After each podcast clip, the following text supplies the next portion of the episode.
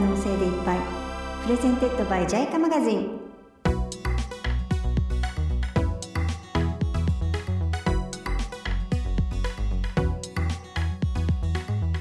世界150の国と地域を対象に開発途上国へ国際協力を行う独立行政法人国際協力機構通称 JICA 世界は可能性でいっぱい。 Presented by JICA Magazine 9回目のテーマは可能性の見つけ方育て方。ゲストに大地のりんごコネクトリップの道山真美さん。ナビゲーターは JICA マガジン編集部の浅香沢子です。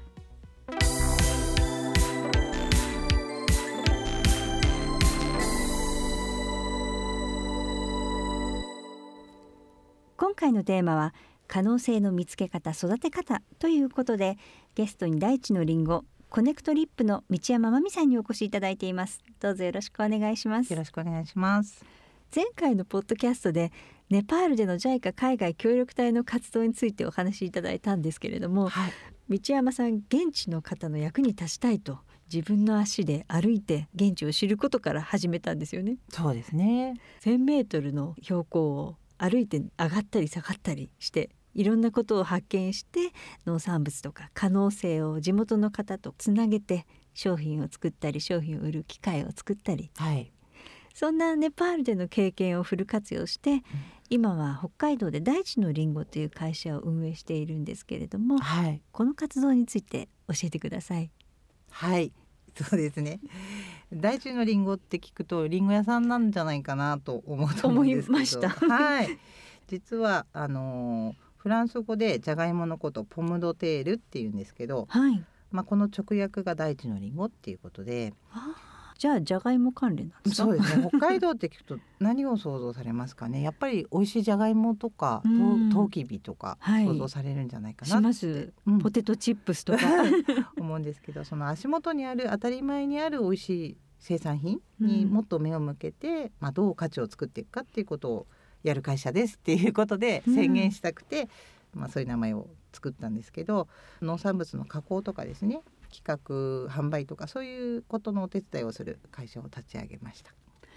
北海道はいくつかのブロックに分かれてるんですけどオホーツクエリアって新潟県ぐらいの面積あるんですけど、はい、そこに本当にいろんな生産者が点在してるんで、うん、かなり生産者に会うためにまずは歩き回って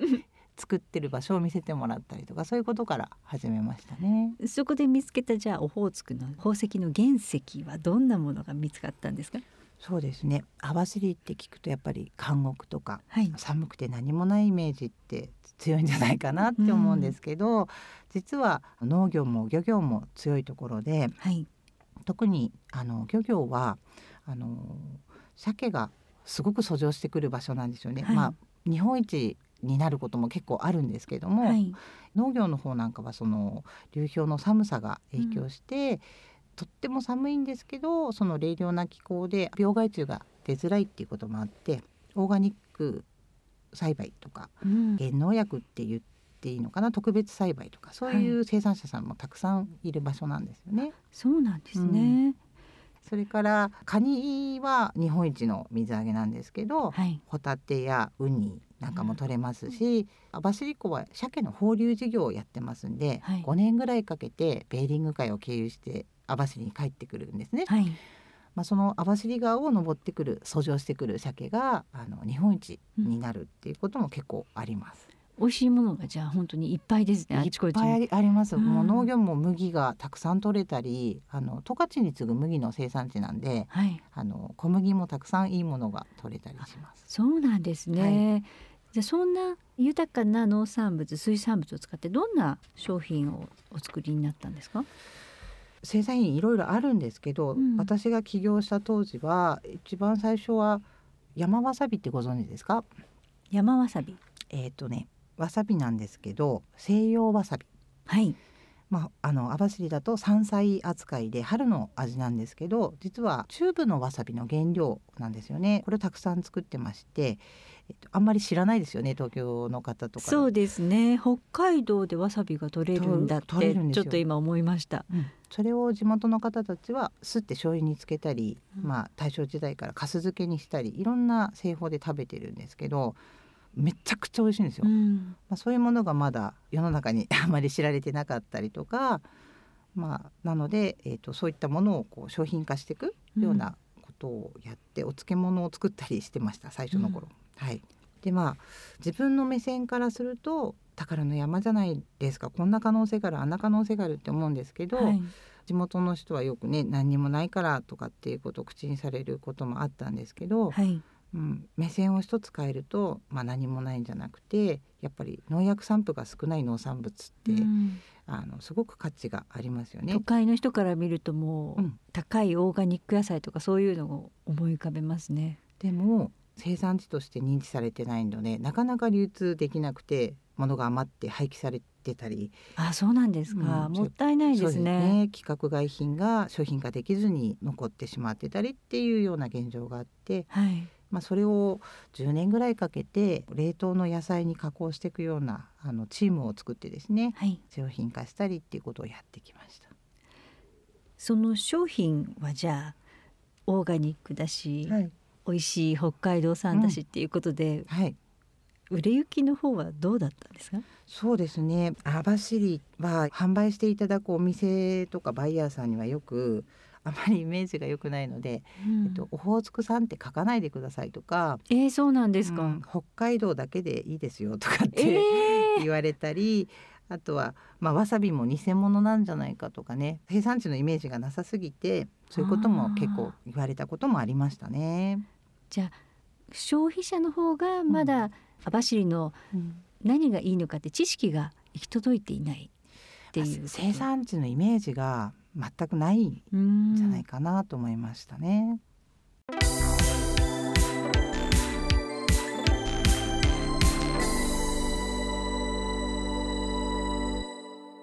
今回は可能性の見つけ方育て方をテーマにゲストの道山真美さんのお話を伺っていますいい商品を作っても網走産と言ってしまうとその良さがなかなか伝わらないということで、うん、えー、道山さんは今度は体験ツアーなどを提供する町のプラットフォームコネクトリップを設立なさったんですよね。そうですね。そのコネクトリップの活動っていうのはどういうことをなさってるんですか？網走はですね、まあ、先ほどお話が出てた監獄とか流氷でもともと今ゴールデンカムイとかそういう、まあ、流行りもあって、はい、160万人ぐらい観光客が来る一大観光地なんですけども、はい、その観光のお客さんが先ほど自分が言ったようなオーガニックの生産者さんだとか鮭を生産されてる漁業者さんたちとこう触れ合うそういう場所っていうのはないなかったんですよね。まあ、そういう地域の産業に触れてもらう場所がないっていうことが生産者として知ってもらえない原因なんじゃないかなと思って、はい、カヤックとかあのサイクリングとか楽しいアクティビティを楽しみながら地域産業を知ってもらうっていうようなそういう交流拠点として、えー、オープンしましたね。カヤックはどんなところに行ってどんなことをするんですか？あ、えーと、コネクトリップのある場所が網走国定公園の網走湖なんですけども、はい、そこにはですね9月ぐらいになると鮭が遡上してきます。はいピチピチっと鮭が跳ねて見えるような場所もあるので、はい、そこにカヤックで乗り出していってカヤックにバチバチ当たってくる場所なんかもあるんですけどね。えー、すごいですね。近いですね。はい、実際にそういうあの暮らしと自然とあの生産地とっていうのがものすごく近い場所なので、うん、カヤックで楽しんでいただきながらそういう生産現場を見ていただくっていうようなコースがいろいろあります。冬場だったらじゃあ流氷のところをカヤックで行く感じ？うん、そうなんですよ。これ4年かけて作ってきたんですけど、オホーツク海の流氷の中にカヤックで漕ぎ出していって春先になるとウニ漁が始まりますんでウニ漁の漁師さんたちのやってるとこ見てもらったりとかそういうことが始まってきましたね。えじゃあこんなところでこんな美味しいものが取れるっていうのも間近で見れて、うん、え説明とかもじゃあガイドしていただけるんですか、うん、ガイドは一人もいなかったんですけど一生懸命そのガイド育成っていう形でガイドさんを募集して訓練してもらって、はい、まあ、農家さんとか漁業者さんとかそれこそガラス職人さんとかいろんな人が地元の人たちがガイドをしてくれててあそうなんですか、はい、そこの、まあ、地域の自分たちが作ってきているものを説明しながらカヤックを楽しんでもらったりとかそんなことをやってます。じゃあ他にはあんまりない本当に地元にディープに入り込むカヤックツアーっていう感じですね。そうですねその生産品を作る素晴らしい自然環境っていうかそういうのもちょっと見てもらいたいんですけど桁外れだと思うんですよ 自分は。そういうあの環境も見てもらいながら味も知ってもらうっていうような、うん、そういうツアーを今やろうとしてます。サイクリングツアーっていうのはどういうところでサイクリングはねちょっとディープなんですけど、はい、40キロぐらい走ります各コース。2コースあるんですけど、はい、農業の方はカントリーコースって知床連山がドーンと見渡せる田園風景の中駆け巡るコースがありまして、えー、行ってみたいです。じゃがいものシーズンなんかはもうじゃがいもの花の匂いがすごくします。だから麦のシーズンなんかはもうカナダ産のそのコンバインなんかがぐるぐる動いてるんでものすごいスケール感で生産地を感じてもらえると思うんですね。漁業のコースの方はやっぱりこれも国定公園なんですけど能取岬とかアザラシが来るような場所があるんですけど、はい、そういう岬を目指して走ってもらうそっちも40キロのコースがあります。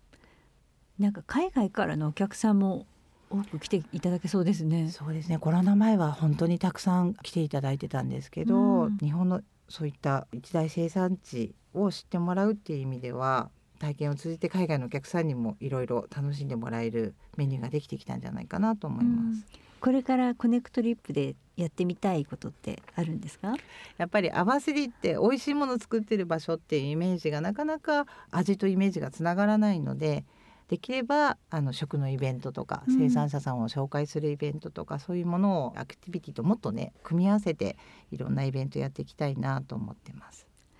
道山さんの北海道での活動ってゼロから1を作るという、まあ、新しいことを始めるっていう活動がもう盛りだくさんなんですけれども、うん、そういう何かを作り出したいなって思ってる若い方ってたくさんいると思うんですが、うん、そういう方たちに何かアドバイスを ぜひお願いしたいんですけれども。そうですね。うん。なんか漠然とまだ形にならないものを表現するってすごい難しいと思うんですけどもあんまりこう考えすぎずに自分の目と感性で、うん、まあ、現場を見に行ってくださいっていうかたくさん見に行って経験値を重ねていくと小さな成功事例が出てきたり協力してくれる人が出てきたりするので、うん、それを積み重ねていくといろいろ自分の役割とかが見えてくると思うんですよね。はい、だからまずはあんまりこう考えすぎずに、うん、うん、いろんなとこを歩ってみるとか 見てみるっていうのは人と出会ってみるっていうのは重要なんじゃないかなと思います。歩いたら道山さんみたいに、うん、宝石の原石を見つけることができる。そうですね。やろうとしている人が意外と何もないって言いながら小さい町にもたくさんいるので、そういう人たちと話が合っていくと結構パワーが出てくるっていうか いろんなことができるようになってきますよね。実は私の最近のえー、ご当地ものヒットにオホーツクの海水100%から作ったお塩を使ったラーメンっていうのがあって、はい、これがもうものすごく美味しくって、はい、すごくハマってるんですけれども道山さんのお話を聞いたらなんかますますもっとオホーツクの食を知りたいもっとハマりたいなっていう気持ちになりました。ぜひ来てください。本当に美味しいものたくさんありますし素晴らしい生産者さんたくさんいるので、はい、ご紹介したいと思います網走本当にたくさん美味しいものあるんですけれども、はい、まあ、農協さんのデータなんかでは、うん、自給率900%っても言われてるんですよね。はい、隣町の北見市なんかはまあ2000%って書いてあったりしますんで ものすごいいろんなものを生産できる場所だっていうことを知っていただけたらなと思います。なんかそういった場所をね日本は100年ぐらいかけて開拓してるんですものね。うん、ですね。やっぱりせっかく国産がそれだけできる力とか生産地があるので、やっぱりもっとこれからも農業とかに携わる人がたくさん増えたり地方で活躍してくれる人が移住してきたりっていうことがね、うん、できるようになるといいなと思いますね。そうですね。なんか日本の食料生産力が低いっていう報道が最近よく聞かれますけど、網走がこんなに豊かだから、うん、もっとそこにみんな注目してほしいですよね。そうですね。地方のそういう農産漁村っていうのかな。そういうところの可能性を、うん、あの若い方たちにも知ってもらいたいなと思いますね。はい。今回のゲストは道山真美さんでした。いろいろお話ありがとうございました。ありがとうございました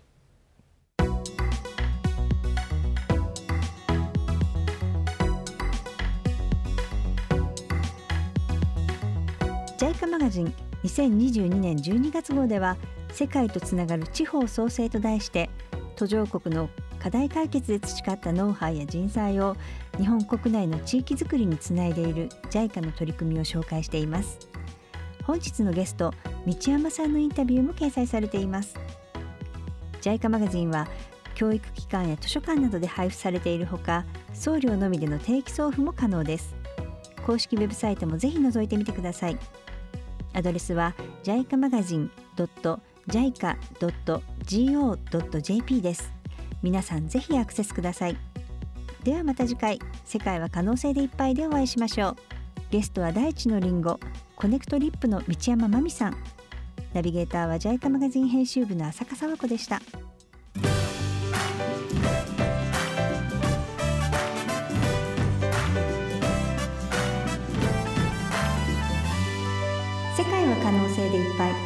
プレゼンテッドバイ JICA マガジン